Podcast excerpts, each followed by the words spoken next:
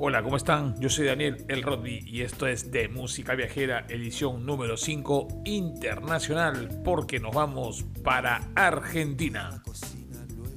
Así es, un país muy rico en historia y en música, un país de mucho fanatismo, mucho rock and roll, mucho fútbol, pero sobre todo con una historia musical impresionante, uno de los primeros países en Sudamérica donde se empezó a cantar en castellano y masivamente además, y donde se marcan claramente tres etapas. La primera etapa de la música progresiva en los 60 aproximadamente, luego la etapa de la identidad propia a partir de los 60 hacia adelante y luego la gran explosión musical durante la Guerra de las Malvinas en los 80 que vamos a conversar muchísimo, hay mucho que hablar, hay muchas bandas que mencionar, muchos cantantes brillantes y creo que una gran influencia para Sudamérica el rock en Argentina. Así que empezamos el programa y vamos con todo.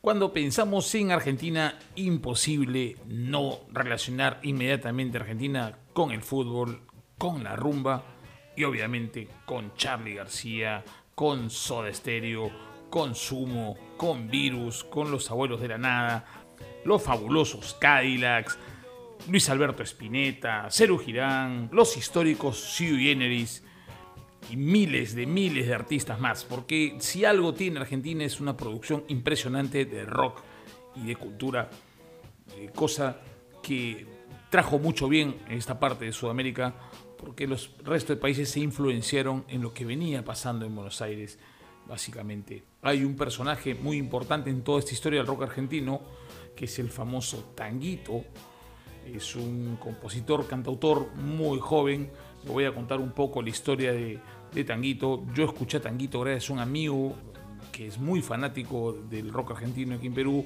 Me trajo este disco llamado Tango Feroz. Está basado en una película y que cuenta la historia de este primer gran rockero argentino.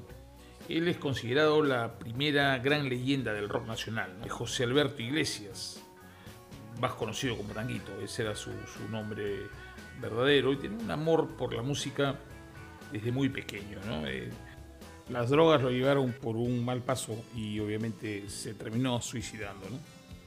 Eh, Spinetta decía ¿no? que era un cantante, un compositor maravilloso y que su mayor desgracia fue las malas compañías que lo llevaron a las drogas y que éstas lo aniquilaron. Eh, los últimos años de Tanguito, ya por el 71, donde estuvo en una cárcel de Villa Devoto, este, luego fue internado en un hospital interdisciplinario eh, por conducta y fue declarado demente. Este, lo, trataron como un psicópata, ¿no? Lo metieron con criminales psicópatas y un día él fugó el 19 de mayo, en el 72, el fuga de esta cárcel, se va a una estación del tren en Palermo y se avienta a los redes del tren, cae en las vías y pierde la vida y muere, ¿no? Ese día él tenía tan solo 26 años y moría el personaje y nacía una leyenda, ¿no? La primera gran leyenda del rock argentino, Tanguito. Y les voy a poner una de las canciones más emblemáticas de Tanguito que están en, en la película Tango Feroz y los que puedan conseguir el CD les recomiendo que lo compren Ahí los dejo entonces con El amor es más fuerte. Pueden robarte el corazón, cagarte a tiros en morón, pueden lavarte la cabeza por nada. La escuela nunca me enseñó que al mundo lo han se desangran por nada. Pero el amor es más fuerte. Pero el amor es más fuerte. Pero el amor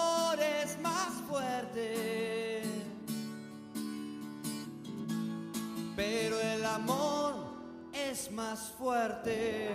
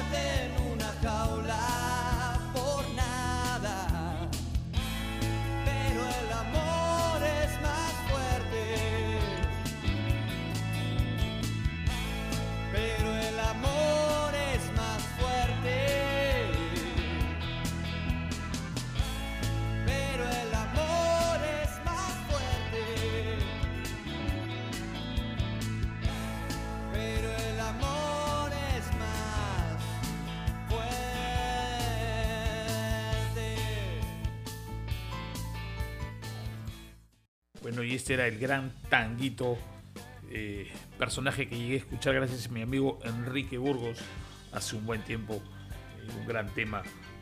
En verdad hay muchísimo para hablar del rock argentino, es uno de, de las historias más complejas y completas que hay porque ellos cuando reciben la gran influencia británica de los Stones, de los Beatles y de Bill Haley y, muchos más, comienzan a hacer rock en inglés y es Tanguito eh, quien incursiona mucho en el rock castellano y logra obviamente eh, mucho éxito, ¿no? Eh, una banda muy famosa que se consagró más o menos en los 60s que tocaban un tema de tanguito que eran Los Gatos, más o menos en el 67, ¿no?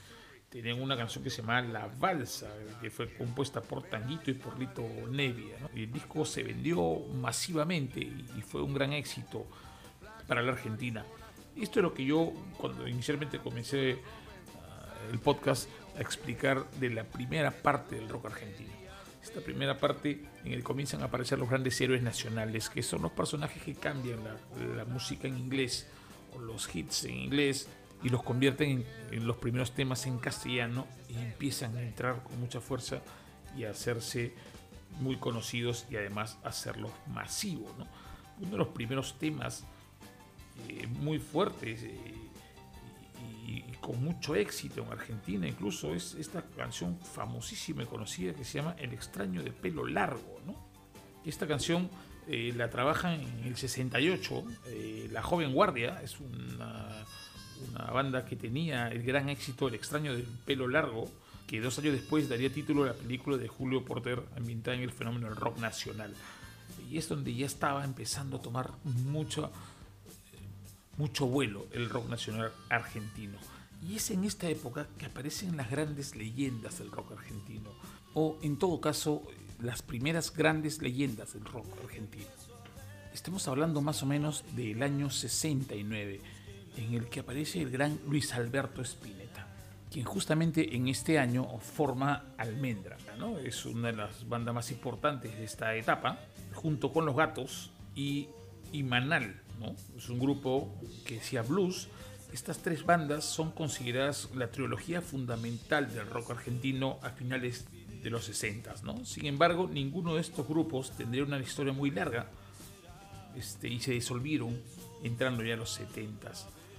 Y es aquí cuando se separa eh, Almendra y, y Spinetta forma eh, este gran grupo llamado Pescado Rabioso, que es, creo yo, uno de los grupos menos entendidos y más geniales que tiene, que tiene el rock argentino. Eh, esta época de los 70s, eh, en donde en el mundo estaba entrando con fuerza el heavy metal, en Argentina también se marcó una etapa súper clara, que es la del rock más pesado. ¿no? Estamos hablando no solo de Pescado Rabioso, sino de Box Day, de Billy Bond, la pesada rock and roll, eh, y muchas bandas más. Y obviamente el legendario Papo Blues, quien tendría una banda de blues y de metal muy influyente para su época y tiene un reconocimiento histórico, incluso internacional, porque se habla de que logró una vez tocar con B.B. King en Nueva York y se convirtió en un ícono súper importante del blues y, del rock pesado en Argentina. ¿no? Lamentablemente falleció luego en su motocicleta. Vamos a escuchar un poco de Pescado Rabioso del gran Luis Alberto Espineta un disco del 76 y la canción es Post Crucifixión.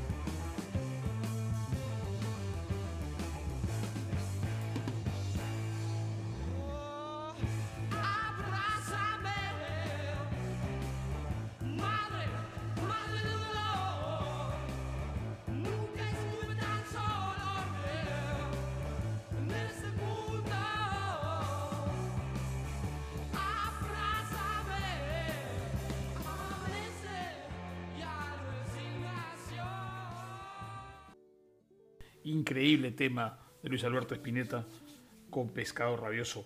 Bueno, y esto pasa eh, el final de los 60 y entrando a los 70 es que aparece eh, el rock acústico y, y, aparece el rock que digamos se hace mucho más internacional. Estoy hablando de la aparición de Sui Generis y obviamente del nacimiento musical del grandioso, histórico, famoso y reconocido músico y cantante Charlie García. Charlie García empieza en los 70 más o menos junto a Nito Mestre este gran sueño que convertiría luego en una de las bandas más importantes no solo a nivel de Latinoamérica sino a nivel del mundo porque Sui pasó muchas fronteras y, hablar de Sui es bastante más largo de lo que pudiésemos imaginar. Vamos a, hablar de la primera parte de Sui obviamente y en el siguiente podcast vamos a empezar la historia de Sui Generis y a quedarnos un poco con, con ellos y con obviamente Charlie García, porque aquí hay mucha historia. Además, Charlie hizo Generis, luego hizo La máquina de hacer pájaros, luego tuvo Celu Girán y, y Charlie tiene una historia además que hasta el día de hoy sigue vigente. Creo que son los músicos más importantes que tiene Argentina. Para mí una eminencia para sacarse el sombrero. Y, estamos hablando de la época cumbre de Charlie ya en los 80 Entonces vamos a empezar con la parte de, de que, creo que es fundamental. ¿no? Nito Mestre o Carlos Alberto Mestre conoció a Charlie García eh, en la escuela secundaria, dice, ¿no? Se hicieron, eran amigos del colegio y se les ocurrió juntarse y hacer este dúo llamado Generis Grabaron en el 72, logran grabar Vira, que es un estilo folk americano, eh, y el grupo empieza a tener popularidad. Con un piano a lo Elton John, que Charlie reconocería más adelante, y una flauta muy temática, influenciada obviamente por Bob Dylan, empezaron a sonar y a trascender de las fronteras. Luego ellos más o menos en el 73 graban Confesiones de invierno, ya con un sonido mucho más limpio, con mucho más instrumentos, y se empezó a consolidar Sui como grupo. En el 74 hacen su tercer disco, pequeñas anécdotas sobre las instituciones, y ya Sui se transforma en un cuarteto. Se suma eh, Rinaldo Raffanelli y Juan Rodríguez, Juan Rodríguez en la batería y Rinaldo en bajo, y cambia eh, el formato de de convertirse en una banda acústica más folk a una banda con más instrumentos y mucho más contestataria, incursionando en el progressive rock o el rock progresivo. Y es aquí que crean su cuarto disco, llamado Asido, y sería básicamente un disco totalmente instrumental, razón por la cual Nito Mestre pierde el interés en seguir en Generis porque siente que el formato original estaba cambiando, ¿no? Este, el, desgaste, las giras, entre un cansancio, entre Nitro y, Charlie no se ponen de acuerdo y deciden separarse y disolver la agrupación. Entonces, ellos como broche de oro realizan dos presentaciones en el Luna Park el 5 de septiembre del 75, una fecha histórica para ellos, donde hacen un lleno total y donde hacen el famosísimo Adiós Sui Generis con más de 25 mil espectadores. Eh, voy a poner un tema de ellos. Este, no va a ser Rasguña las Piedras, que sé que la mayoría de la gente lo conoce. Este, un tema que a mí me gusta mucho y que se llama Confesiones de Invierno. Es un temaza. Van a ver el formato que logra Dito Mestre con Charlie García en este disco, que es un álbum del 73 llamado Confesiones de invierno justamente, que sé que les va a encantar. Ahí le dejo el tema.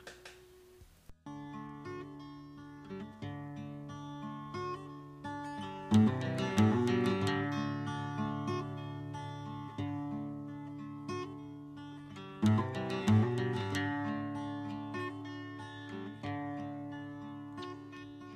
En invierno no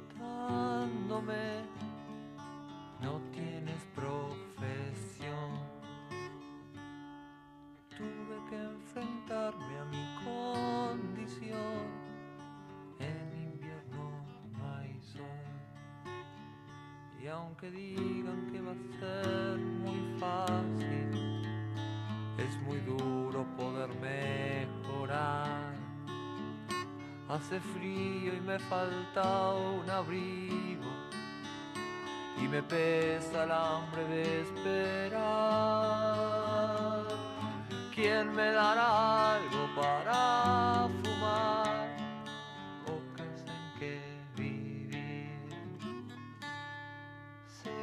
las calles debes estar, pero no sé partir. Y la radio nos confunde a todos sin dinero la pasaré mal. Si se comen mi carne los lobos, no podré robarles la mitad. Dios es empleado en un mostrador, la para recibir. ¿Quién me dará un crédito, mi Señor? Solo sé sonreír.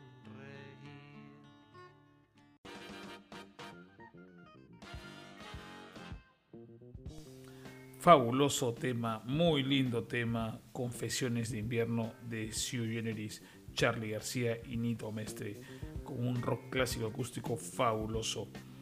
Eh, los historiadores han llegado a ver los conciertos de despedida de Generis y este, como el final de un periodo fundacional del rock argentino. Se considera estos dos últimos conciertos eh, como eh, el, el gran final de una etapa del rock argentino, porque luego de ello vendría la masificación, obviamente para esta época el rock argentino es escuchado por muchos jóvenes de manera masiva, y luego vendría el gran, el gran desenlace, digamos, del rock argentino que ya todos conocemos, que es el del periodo de los 80 en el que aparecen todas las bandas tan famosas eh, como Soda, como Los Enanitos Verdes, como Los Decadentes y muchísimas más, de las que también vamos a hablar. Solo eh, para decirles que esto es eh, lo último de este programa, este podcast. Bueno, con esto, con estos datos vamos a cerrar este podcast número 5 sobre la ciudad de Argentina, una ciudad fascinante que además vale la pena conocer. Eh, Mucho fútbol, una ciudad apasionante para el fútbol, mucha historia, mucha música, mucha cultura eh, y además creo yo que una ciudad de muchísimo rock. Este es Daniel El Rodby, esto es de música viajera, este es el final del programa. En el siguiente podcast vamos a seguir hablando de Argentina, de lo nuevo del rock argentino y algunos datos adicionales de ciudadanos que no habíamos comentado en este programa. Muchas gracias por escucharnos, a seguir cuidándose, un gran abrazo, chao.